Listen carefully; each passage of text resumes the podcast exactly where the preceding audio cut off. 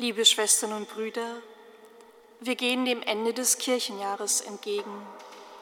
In den Lesungen der Liturgie kommt uns dann Jahr für Jahr die Frage nach einem Gericht, nach einer Scheidung von Gut und Böse in den verschiedensten Bildern entgegen. Und es braucht immer einen kleinen Ruck, um die Frage der letzten Gerechtigkeit, der eigenen Verantwortung und Rechenschaft und letztlich die Frage, wie dieser Gott ist, der am Tag des Herrn Recht schafft, an uns heranzulassen. Und genau dies kommt uns nun in den Worten der ersten Lesung des Propheten Micha vom morgigen Sonntag entgegen. Und ich mag heute Abend das Bild des Feuers näher betrachten, das uns einen Anstoß geben kann, selbst der Frage nachzugehen, glaube ich an ein rechtschaffendes Gericht? Und wie sieht das aus? Glaube ich an eine Begegnung mit dem in der Liebe zurechtrückenden Gott? Und was brennt da, wo und wie? Beim Lesen der Worte vom brennenden Ofen musste ich an eine Erfahrung der letzten Woche denken.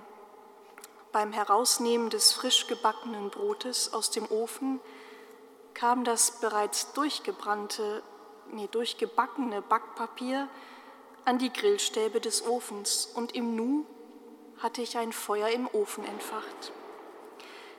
Für mich wird das Bild vom brennenden Ofen dadurch ziemlich konkret.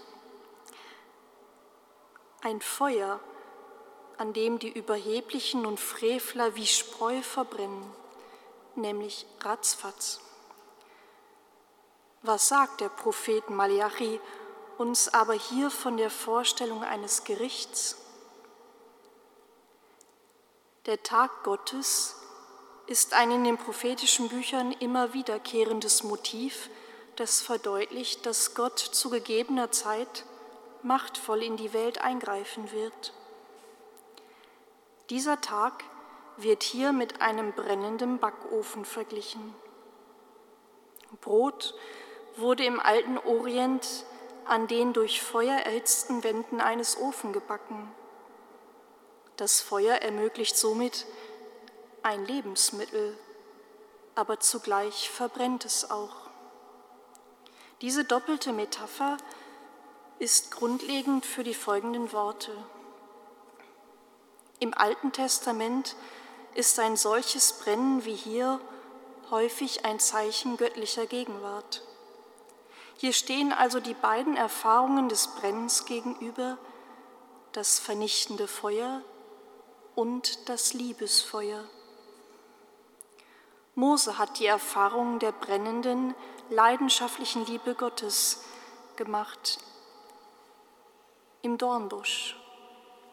Eine Teresa von Avila hat in verschiedensten Feuervisionen die Erfahrung der brennenden, leidenschaftlichen Liebe Gottes erfahren, die vielleicht für Johannes vom Kreuz eine Anregung waren für eines seiner schönsten Werke, der lebendigen Flamme der Liebe. Johannes vom Kreuz zeigt in der zweiten Strophe diese beiden Feuerdimensionen als sein einziges Feuer, das schmerzhaft und zutiefst erfüllend und beglückend zugleich ist.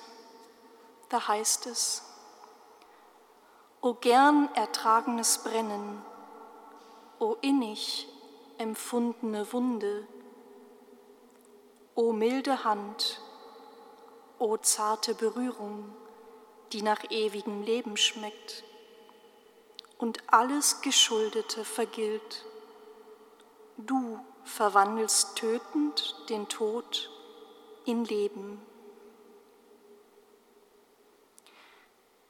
Für mich klingt in diesen Worten das an, was von einem sogenannten Tag des Herrn im letzten aufgerichtet werden im Angesicht der Liebe Gottes, was ich darin erahne. O Brennen, o zarte Berührung, Du verwandelst tötend den Tod in Leben. Eine Liebe wie Feuer, die brennt und die alles Geschuldete, alles aus der Liebe herausgefallene, alles noch Schlackenhafte im Nu wie das Backpapier verbrennt. Doch muss das dann keine Angst machen, vielmehr schenkt Gott uns schon hier und heute einen Vorgeschmack des Himmels, wenn wir sein liebendes Aufrichten aus der Schuld und dem Versäumten erfahren oder wenn wir in besonderen Momenten die zarte Berührung Gottes im Feuer der tiefen Begegnung mit ihm geschenkt bekommen. Im Elias, Oratorium von Mendelssohn Bartholdy, beschreibt eine Arie in einem Bild, was geschieht, wenn tötend der Tod in Leben verwandelt wurde. Dann werden die Gerechten leuchten wie die Sonne in ihres Vaters Reich. Wonne und Freude werden sie ergreifen, aber Trauern und Seufzen wird vor ihnen fliehen in ihres Vaters Reich.